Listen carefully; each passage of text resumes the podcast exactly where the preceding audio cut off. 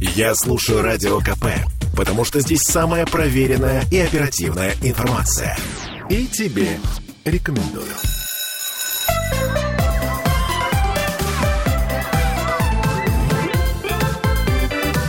Родительский вопрос. 11.03 в Петербурге. С вами Ольга Маркина. Родительский вопрос мы начинаем. И сегодня мы э, вновь э, пригласили в гости э, Санкт-Петербургский государственный бюджетное учреждение социального обслуживания «Приют для детей Транзит». И у нас в гостях э, замдиректора Лилиана Борченкова и психолог приюта Никита Масляев. Мы сегодня говорим... Здравствуйте, Здравствуйте. друзья мои. И я напомню, что мы в прямом эфире говорим мы сегодня про кибербуллинг. Э, тема такая время от времени всплывающая. И тут в данном случае мне бы очень хотелось, чтобы нас слушало самое старшее поколение. Потому что э, чаще всего недооценка этой истории, она происходит именно со стороны наших бабушек, дедушек, прабабушек, прадедушек. Потому что, э, ну, они не вели социальные сети, они не понимают, что это такое. Даже если у них есть э, некое подобие какой-то, так сказать, платформы, типа там, не буду рекламировать сейчас э, социальные сети, но они все равно не понимают, насколько широки и страшно глубоки возможности сети. Это я к чему говорю? К тому, что жизнь ребенка действительно иногда проходит только в сети. И, э, к сожалению, мы это, э, да даже наше среднее поколение, вот мы не всегда можем отследить, поскольку мы уже много раз говорили о том, что тотальный контроль над ребенком невозможен. Это недоверие, это нарушение его границ, и это правильно. Ну, как, знаете, как читать в свое время, не знаю, мои родители никогда не читали мои дневники, которые время от времени вдруг я начинала зачем-то вести. И думала, вот, потом я их прочитаю. Ну, куда-то они делись, не прочитала. Это я к чему говорю? А, Действительно эта опасность э, так велика? Или мы сейчас э, раздуваем из мухи слона? Ну, э, я считаю, что это достаточно большая опасность только потому, что э, родители э, в силу того, что они работают, они в, принципе даже не всегда и успевают, если уж мы говорим про какой-то контроль, тотальный он или не тотальный, и родители тоже люди, и не всегда они могут вовремя раскрыть ситуацию, да, то есть увидеть в своем ребенке что-то. Поэтому ну, э, для того, чтобы ребенка от чего-то уберечь, э, наши социальные службы делают довольно много, и Комитет по социальной политике на это обращает внимание, и уполномоченный по правам ребенка. То есть э, все эту проблему видят, и Комитет по образованию ее видит. То есть собираются рабочие группы и обсуждаются. И, в принципе, сейчас во всех структурах существуют телефоны доверия. Но, как всегда, немножечко получается так, что э, нужно смотреть дальше. И когда э, мы, нач... мы э, стали эту проблему э, чувствовать, э, было принято решение Комитетом социальной политики вводить э, практически везде э, телефоны доверия. Э, помимо этого э, ведутся группы в социальных сетях, где мы стараемся деткам помогать. То есть если мы, э, во-первых, сейчас это не только в, ну, в государственных учреждениях есть, это и в коммерческих учреждениях есть. Мы когда на круглых столах встречаемся, они тоже говорят о том, что даже телефон, он в данном случае не очень спасает. Дети сейчас очень любят писать, дети сейчас общаются в основном мессенджерами. Слушайте, но это, кстати сказать, это интересное наблюдение. Даже мы, взрослые, сейчас считаем, что лишний раз кому-то позвонить, это ну вроде как да. неприлично, да, ты да, можешь да. отвлечь. И поэтому ты в пишешь сообщение, извините, когда я вам могу позвонить, если уж действительно звонок необходим. А так мы все обходимся э, письмами. Увы, ах, да. Да-да-да, это такая вот высветилась проблема, которую мы, в принципе, для себя очень быстренько отследили и ввели онлайн-чаты, то есть э, фактически мы можем ребенка, да, который вот страдает, подхватить вовремя и не дать ему, ну, то есть э, совершить какие-то уже неприятные шаги. С одной стороны, я понимаю, что все, что вы говорите, оно существует, оно, да, вроде как должно работать. Но по факту мне интересно, насколько оно работает. Это раз. И потом вот мы до э, начала нашего эфира еще раз э, проговорили одну историю, что для того, чтобы вмешаться в какую-то ситуацию, должен быть запрос. Если запроса нет. А запрос есть э, только тогда, как, как это сказать, когда э, ребенок еще э, стоит на какой-то грани выбора. Но верно. когда он переходит эту грань выбора, у него уже нет запроса к психологу. И более того, и не всегда уже, как сказать, есть э, запрос даже на информацию, где найти этого психолога. Вот как решить эту неразрешимую проблему? На самом Сергеевич. деле э, это действительно распространенная проблема. У всех детей без исключения должен быть обязательно доступ к телефонам доверия, к адресам, куда можно обратиться на постоянной основе. Не только в школах, не только в социальных учреждениях, но и дома. Ну, к слову сказать, я а, относительно школьных психологов, к сожалению, не раз высказывалась э, не очень лицеприятно, не потому что они плохие, а потому что система, она не позволяет. Ну, например, в школе там более тысячи учеников. Угу. Один школьный психолог. Это правда. А, каким да. образом, то есть э, э, как он может отследить состояние учеников? Даже если это будет ну, мега, так сказать, клинический профессиональный психолог, ну нет, это невозможно. Поэтому э, мне кажется, что система со школьными психологами, она у нас работает весьма пока условно. И хотелось бы, чтобы она работала получше. Э, тогда, значит, должны приходить какие-то другие инструменты нам на пользу. И вот в данном случае там те же телефоны доверия. Угу. Вот смотрите, я подросток, мне 15 лет. Э, они не публикуются на Невском проспекте на растяжках, эти телефоны доверия. Что очень зря.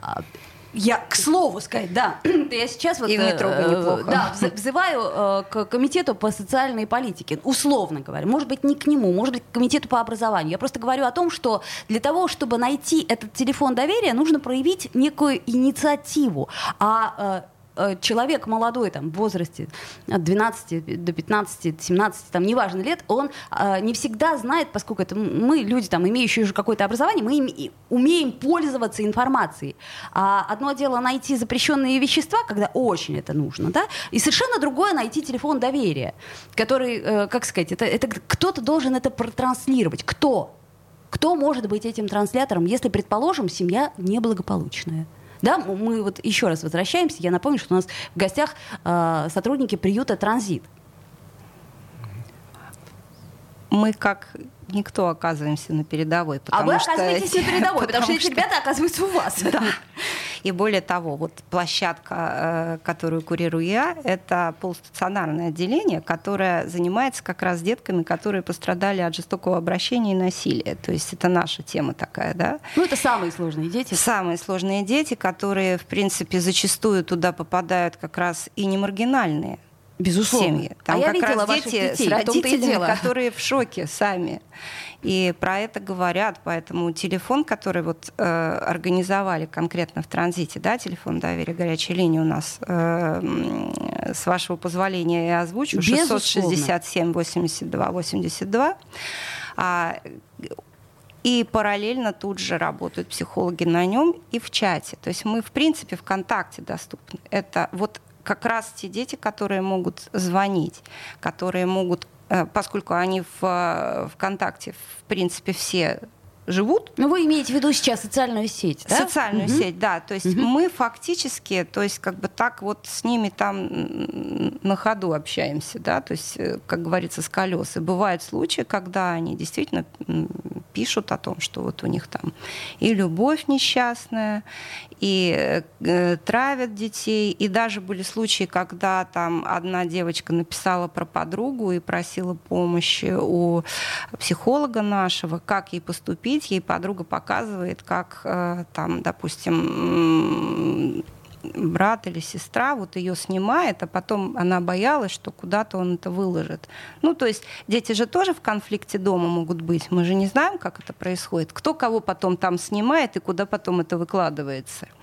А потом они страдают, поэтому возникает ситуация, при которой вот, э, собственно, мы помогаем, а потом пытаемся их, в принципе, пригласить для того, чтобы они уже консультации проходили очно. Бедные наши подростки. У нас да. все-таки были чуть другого уровня да. проблемы. Двор да. на двор, кто победит, да. это все-таки жестокости более... в этом смысле меньше было. А, да. Она была менее изощренная, да. я бы так сказала. Жестокость да. была всегда. Была. Что уж там скрывать. Да. А, понятно, но а, каким образом удается, то есть я имею имею в виду, что вот из тех обращений, которые поступают, каким образом удается вытащить, что называется, очно э, каких-то ребят или ну, помочь решить проблему?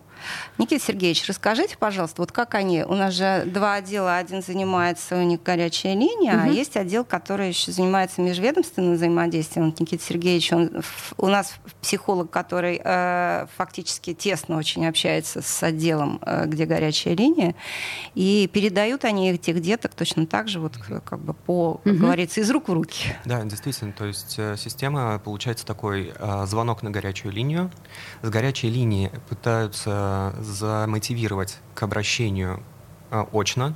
Это же очень важно, да. Это важно, и это помогает э, даже на начальном этапе уже создать какой-то небольшой план разрешения проблемы. То есть э, ребенок не оказывается в ситуации, когда нет выхода, нет дальнейших действий. Опять же, вот вернемся к теме, э, именно кибербуллинг, он опасен тем, то, что создается полное впечатление безысходности. То есть это ситуация, которая не разрешается. Нет выходов. Опять же, за счет нехватки опыта у детей не хватает возможностей обнаружить как можно поступить, как, ситуацию... какой план действий вообще существует на данном этапе? Ну, это нормально, если мы, взрослые, часто оказываемся в ситуации, где нам кажется, что выхода нет, то что уж говорить mm-hmm. про маленького человека, который понимает, что у нас сейчас, как это сказать, век тотального интернета, и ты понимаешь, что э, в любой момент ты уязвим, да, по сути mm-hmm. дела. Мы, взрослые, к этому как-то уже привыкли, хотя тоже эта мысль, она немножко так пульсирует у нас в голове, что, в общем-то... Всевидящее э, око. Да, всевидящее око. Э, там, я одной стороны за э, камеры, которые следят, с другой mm-hmm. стороны я понимаю, что есть нюансы, то есть вот как, mm-hmm. как сказать нарушение частной жизни, вот этой вот тайны какой-то, то есть э, нюансов много. Вернемся буквально через две минуты и продолжим наш разговор. Родительский вопрос. Слухами земля полнится. А на радио КП только проверенная информация. Я слушаю «Комсомольскую правду» и тебе рекомендую.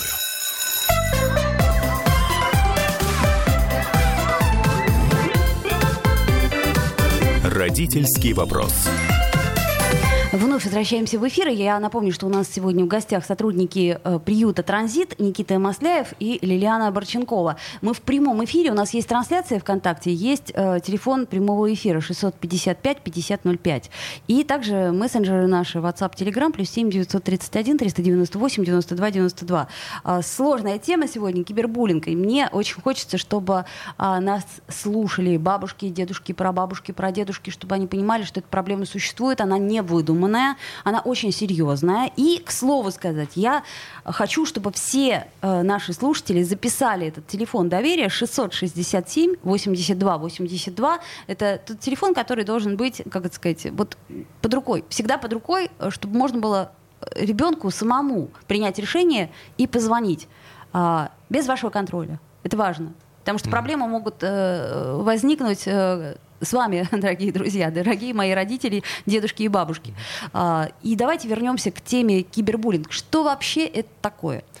А, начнем с того, то, что кибербуллинг это не на самом деле абсолютно не новое явление. Конечно.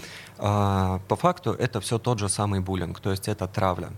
То есть э, это травля со всеми э, сопутствующими. Это может быть э, травля и в различных формах, в материальной форме, когда повреждаются какие-либо вещи, в том числе цифровые вещи. Ну, давайте сейчас вспомним э, далекое-далекое прошлое и фильм «Чучело». Это как раз э, тот самый фильм, как, это классическая буллинг. история про буллинг, да, то есть это я, опять-таки, обращаюсь к старшему поколению, потому что мне важно сейчас, чтобы они меня услышали. Вот. А все то же самое у нас, просто оно э, с приобретением цифровых технологий немножко переползло в другие реальности. А, да, Интернет, верно. да оно не только переползло, оно еще перенимает специфику среды. То есть, если, допустим, буллинг классический происходит в определенной ситуации социального взаимодействия, то буллинг э, в интернете происходит постоянно. То есть, допустим, ребенок, э, если получает какие-либо э, комментарии в свой адрес, он может с этими, смотря на эти комментарии, засыпать, может, с эти, смотря на эти комментарии, просыпаться. То есть весь его мир окружен, получается, вот, этой вот, вот этим информационным потоком, направленным против него. А что с этим делать, э, не вполне понятно, да, то есть я имею в виду, что изначально, если мы видим, что ребенок, э, ну, взрослеет и заводит э, свою страничку в социальной mm-hmm. сети, а, хорошо, если он ее от нас не закроет. Это будет уже большой плюс. А, на самом деле интересно, насколько это будет огромный плюс, потому что это вопросы личного пространства. То есть ребенок должен в первую очередь доверять родителю. Если родитель требует открыть, вот обязательно открыть э, страницу, о доверии со стороны ребенка, особенно со стороны подростка, в, это, в этом случае речи быть не может. Безусловно, это опять воспринимается как насилие да. со стороны ребенка, да, и вообще, ага, ты мне не то, угу. что не доверяешь, ты мне не даешь вообще дышать. Угу. И это нормально, мы должны учитывать э, психологические особенности конкретного возраста. И опять же, а, доверие — это всегда в обе стороны вопрос, который работает. То есть, если вы не доверяете ребенку, ребенок не будет доверять вам. Безусловно. Безусловно. Родитель в этой ситуации, в принципе, родитель подростка, он, он, его можно сравнить с минером на минном поле. То есть очень аккуратно. Это правда. Очень аккуратно. Тут, знаете, есть один единственный плюс, который, э, так сказать, мы можем э, отметить в подростковом возрасте. Он все-таки проходит. Да. Это, да. Его да. надо немножко пережить. пережить. Да, то есть то, что ваш э, малыш, э, который бегал, э, сверкая розовыми пяточками, вдруг превратился в волосатого монстра, который перестал мыться и раскидывает всюду свои грязные носки, это нормально. И с этим mm-hmm. очень трудно смириться, очень трудно его любить в этот момент, очень трудно э, слышать, зачем ты меня вообще родила и прочее, mm-hmm. прочее, да. Но это факт.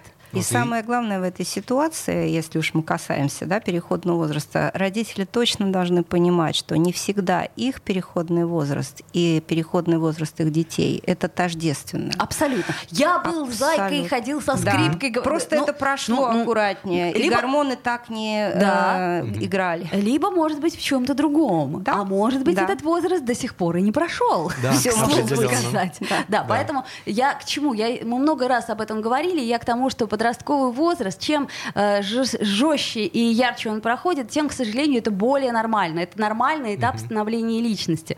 Потом все взрослеют, перекрашивают волосы в нормальный цвет или просто отращивают свои, э, сводят татуировки, там, вынимают пирсинг, ну или не вынимают. Это не самое важное. Важно то, чтобы у вас сохранился контакт с ребенком. Сохранить вот, его очень хотелось трудно. Хотелось бы очень добавить э, то, что в тот момент, когда своего ребенка труднее всего любить, вот именно в этот момент он больше всего нуждается нуждается в любви. И в любви, и в доверии, и э, вот как нам перестать транслировать свои страхи тоже этому mm-hmm. ребенку, да? Ведь это же... Э, они передаются. Конечно, безусловно, безусловно, они передаются. И тебе очень хочется взять его телефон, который ты знаешь, пароли, порыться, что там происходит, потому что ты боишься за него. Потому что у тебя вот это вот переживание, оно перехлестывает. Я общалась со множеством родителей и подростков, они говорят, я не знаю, что делать, я ночами перестаю спать. Я вижу, что с ним что-то не так, спрашиваю, он ничего не отвечает.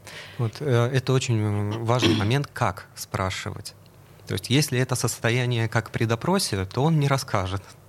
Ну или если это формальные вопросы, ну что, как дела в школе? Нормально, мама? Э, да, тут э, э, какой вопрос, такой и ответ. То есть э, если вопрос задается «как дела?», то ответ будет нормально. Норм? Да. В норм. лучшем случае норм или ок. Что за этим скрывается? Большой вопрос. В первую очередь нужно знать, что спрашивать. Э, задайте вопрос более точно. Тогда получите более точный ответ.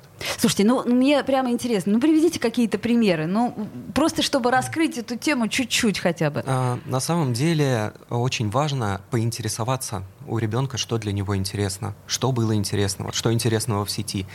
А, немножко шагнуть на его территорию, и тогда уже он э, будет более склонен поделиться чем-то сам.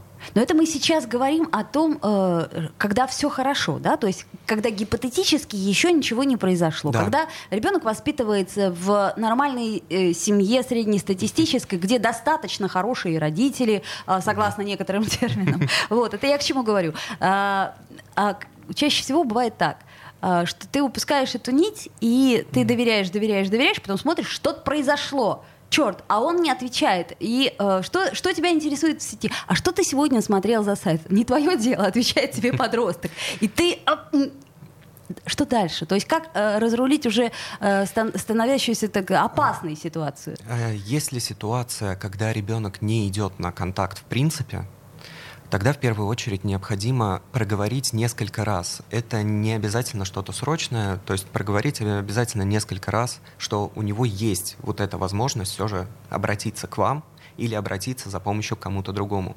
Родитель, если он выпал в силу подросткового возраста, чаще всего так и происходит, из круга значимых лиц, это нормально тоже. Это да. абсолютно нормально. Угу. Это естественное течение. А, соответственно, в круг значимых лиц и в круг значимых взрослых может попасть и кто-то другой. Может быть и психолог. То а... есть предложить подростку помощь угу. очень важно. Ну вот смотрите, у нас интересное такое общество. Мы все знаем о том, что у нас существуют психологи, психотерапевты, психоаналитики даже в некотором mm-hmm. смысле. А, но э, даже взрослые люди, вот я не знаю, как, например, поколение моей мамы, скорее, э, особенно еще с медицинским образованием, скорее, наверное, э, умрет, чем пойдет к психотерапевту. Потому, потому что что? Да, ну, я сама разберусь со своими проблемами. Я сильная. Да, я сильная. Меня учили быть сильной. Дальше наше поколение, оно уже как-то понимает, что вообще-то Э, ничего зазорного нет в том, чтобы пойти э, к психотерапевту, предположим, если, ну, ты не справляешься. Если психотерапевт хороший, ну, хуже-то точно не будет. Но э, вот как нам, грубо говоря, сделать это трендом? Как нам объяснить, что школьный психолог — это не совсем тот психолог, который, ну, как сказать, может сейчас вот в данный момент прийти на помощь? Что это нормально, что это must-have, что называется? Ну, я могу сказать, э, как э, мама 12-летнего ребенка. Так, так, так. То есть уже вот такое вот этот начало подросткового прекрасного возраста. Я в прошлом году, в учебном году, общалась с психологом. Я приехала пообщаться со школьным психологом. А, да, там ведь тоже не э, есть эта проблема и буллинга, и всего остального. А, сейчас дети сами на это уже гораздо лучше реагируют на психолога, потому что они знакомятся в школьной среде, и это не так страшно уже. Единственное, конечно, возникает у них а, законная тревога, когда их начинают тестировать, а их обязаны там тестировать в какой-то момент времени, от родителей просят э, согласия на это. Но э, потом они потихонечку привыкают и уже сами заходят, как мне сказала моя дочь, а я могу и сама зайти к психологу с чем-то поговорить. Тут еще важна, важна фигура человека, кому они подходят. Еще есть такой момент, когда родителям неплохо бы для себя иметь в запасе пару-тройку человек, которые для ребенка значимы. И вот через них пробовать решать эти проблемы? Ну вот в данном случае, да, я очень много отдаю э, значение кружкам, да, и я вот просто сколько общалась э, с людьми, которые ведут эти кружки, очень часто получается так, что приходят родители и говорят, меня не слушает скажите ему или ей. Да, да. пожалуйста. Именно так. И, да. соответственно, таким образом мы должны расширять сферу интересов нашего ребенка. То есть я имею в виду, что а, сознательно расширять круг этих значимых взрослых. Я правильно понимаю, да? да? То есть, а, причем не навязчиво, а именно... А так, легонечко. Да, да, да. Э, хочешь заниматься танцами? Да, конечно, пойдем. А, что тебя интересует робототехника? Ну, сейчас я посчитаю деньги. Ок, ладно, пусть, пусть ты будешь заниматься робототехникой. И приглядываться очень внимательно к преподавателям, потому что они чаще всего и становятся этими значимыми взрослыми. Сделаем паузу, послушаем московские новости, вернемся в эфир, продолжим нашу тему. Родительский вопрос. Я слушаю радио КП, потому что здесь самые осведомленные эксперты. И тебе рекомендую.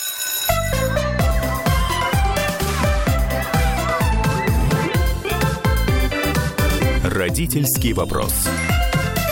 11.33, и мы продолжаем нашу тему про кибербуллинг. А, мы разобрались, в общем, с самим понятием, и теперь у меня вопрос. А, скорее всего, все-таки, а, Никита, к вам. Угу. Как отличается разрешение истории просто буллинга и кибербуллинга. Mm-hmm. То есть это, это, насколько я понимаю, если буллинг происходит в классе, то это, по крайней мере, ну, mm-hmm. ты видишь это, ты как, э, ну, условно говоря, педагог, там, взрослый, ты можешь отследить, но тут же ты не можешь отследить. Mm-hmm. Вот, э, именно поэтому очень важно понимать, а какой формы кибербуллинг изначально. А, кибербуллинг может быть следствием буллинга обычного. Продолжение, да. что называется, так. А, чтобы вообще буллинг это история не столько про насилие, не столько про агрессию, сколько история про власть и контроль.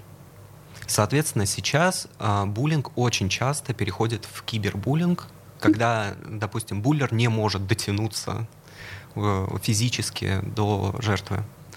А, и, соответственно, э, в данном случае работа ведется по классическому образцу а, именно с классическим буллингом. То есть, если есть возможность поработать с всем э, коллективом, в котором это происходит, работа должна вестись там. Потому что в первую очередь нужно работать не с буллером, не с жертвой. В первую очередь работают с молчаливыми свидетелями. Угу. Именно угу. они основной источник буллинга. Безусловно. Как это э, травма свидетеля, да, это да. называется история. Но насколько я понимаю, э, э, собственно, она может ребенку нанести не меньший вред, да. чем все остальное, вот. когда ты видишь, что происходит, и при этом с твоего молчаливого угу. согласия это На происходит. На самом деле есть такое распространенное заблуждение, что с, с буллингом работают с жертвой. На самом деле при классической работе с жертвой работают в последнюю очередь в первую очередь работают со свидетелями, после этого работают с буллером и в самую последнюю очередь работают с жертвой. Потому что травмы наносятся именно вот таким путем. Интересно. А, но ведь, смотрите, если мы возьмем там ту же классическую схему, ну, условные 36 человек в классе, да, угу. а, предположим, это один агрессор, одна жертва и остальные, извините, 34 человека. Угу. То есть каким образом с ними можно работать э, индивидуально, угу. в группе, э, как как объяснить? На самом деле они не настолько равны между собой. Кто-то всегда склоняется в сторону буллера, кто-то Безусловно. в сторону жертвы. Вот те, которые склоняются в сторону жертвы, это будет источник начала работы. То есть, чем больше, так сказать, в эту группу войдет да. людей, тем, э, скажем... Можно для начала работать даже с одним, э, со свидетелем, чтобы получить информацию, как минимум. И дальше уже этот свидетель, а, изменив свои установки, начинает менять установки всего окружения грубо говоря, привлекать на сторону добра. Да. Ну, это так очень условное да. понятие. По цепочечке. По цепочке. Да. Хорошо. А давайте теперь попробуем рассмотреть эту историю э, с точки зрения э, родителей. Значит, э, это же важно, да, мы все-таки да, взрослые люди, и мы понимаем, что рано или поздно, ну, хотя бы раз в жизни мы с этим обязательно столкнемся. Э, предположим, родители э, жертвы. Предположим, mm родители агрессора. Или, mm предположим, родители тех самых свидетелей. mm Что нужно предпринимать? Ведь родители свидетелей, они могут даже не догадываться о том, что происходит. Чаще всего никто из родителей не догадывается, что происходит. Это очень редкое явление, когда уже родители знают. Либо это уже очень запущенная стадия буллинга, когда родители уже замечают объективно. То есть это когда уже перешло и в физическое насилие, или... В... Ну или нервные срывы какие-то чудовищные да, там, или что-то. Угу, психосоматика вот. уже. А, что делать? В первую очередь получить информацию. Вот это очень важно. Также можно обратиться и на телефон горячей линии, где расскажут, что конкретно предпринять в конкретной ситуации. То есть, если есть какие-то подозрения, если есть какие-то сомнения, если ты краем уха, глаза где-то mm-hmm. что-то это услышал, да, предположим. Вот в данном случае мне важна вот эта вот э, группа э, mm-hmm. свидетелей, да, когда э, э, родители в родительском чате, ну где-то там что-то, вот там у меня моего ребенка травят, смотришь, а, ну это не мой ребенок, ну ладно, отложил mm-hmm. телефон, мне-то что? На самом деле э, это очень печальная ситуация, потому что именно благодаря такому поведению буллинг становится жестче, жестче и жестче. Он не статичен никогда. Никогда не останавливается только на каких-то там насмешках или еще чем-то. Как только буллер чувствует, что не получает сопротивления от социума, буллинг начинает становиться жестче. Никит, а мы можем как-то проследить эту историю? То есть вот, э, ну, если, ну, конечно, может быть, не со времен фильма «Чучело», но вообще, mm. она становится, как сказать, это, это снежный ком, то есть э, статистика какая-то есть, но может быть условная статистика, то есть хуже, лучше, меньше, больше. А, трудно заметить, трудно сказать, потому что статистики раньше нет и сравнить не с чем. А, поняла. Вот. Однако можно сказать, э, что сейчас мы наблюдаем эффект не учащения э, таких случаев, а просто больше информированности о них. Ну, понятно. То есть э, это как, как с аутизмом. Просто угу. стали лучше диагностировать, да? да? То, не, всего лишь. Ага, хорошо. То есть еще раз напомню, 667 82 82. Этот телефон доверия оказывается не только для э, наших юных друзей, но и для родителей, для которые родителей, просто конечно. не знают, что делать. Да. Угу. А еще помимо этого я могу сказать, что на сайте э, нашего учреждения э, есть э, возможность родителям посмотреть методические материалы. У нас есть там библиотека такая, да, то есть что-то может и для специалистов, для, они для себя почерпнут, да, что-то может быть для родителей там увидят. И, может быть, побольше будут понимать своих детей, потому что у нас э, специалисты э, достаточно сильные, и методички собираем хорошие, пользуются они спросом, когда специалисты собираются у нас на круглых столах. Поэтому а, какие-то маркеры для себя они смогут там увидеть, почерпнуть. И точно так же вот эта группа, которая есть эм, в социальной сети, тебе помогут, да, она называется у нас, Туда тоже э, мы приглашаем родителей. Пусть посмотрят, какие проблемы там обсуждаются, какие психологи проблемы поднимают. Там бывают э, посты, и э, интересные достаточно. Тебе помогут группа. Вот я сейчас ее прямо ищу для того, чтобы посмотреть, и как она. И еще мы выглядит. запустили угу. проект "Семейная гостиная". Это как раз для сближения родителей и детей. Э, где тоже э, для родителей проводятся лекции. То есть э, можно посмотреть у нас же в группе, это рекламирует и по датам угу, определиться. Ну, то есть, короче Мы говоря... Стараем, и это все бесплатно, поэтому э, родители, пользуйтесь, пожалуйста, и задавайте вопросы, приезжайте. С одной стороны, я считаю, что это прекрасная инициатива. То есть это замечательно, что мы сейчас столько всего можем узнать. А с другой стороны, каждый родитель вам ответит. Слушайте, у меня работа по 8 а мы часов. по субботам и воскресеньям предлагаем а по приехать. субботам и воскресеньям я как раз пытаюсь качественно провести время со своим ребенком. И мне совершенно нету... Э, как, вы же понимаете, что запрос у нас, это вот, мне ну, кажется, это понятно, российский, грянет. Это российский вот менталитет. История, это да. как диспансеризация, которую мы так и не научились проходить, да, и то же самое э, дети, но они же как-то растут сами по себе, ну что, вроде не болеют, то слава богу. Накормленные. Из школы не, вы, не выгоняют пока, ну нормально, значит. Э, да. А был момент у нас, насколько я помню, увлечения всяческой литературой. И тут нам, например, тот же Бенджамин Спок подложил некоторую свинью, потому что, да, да, да. Э, так сказать, не все родители прочли э, то, что он написал. А потом он извинялся.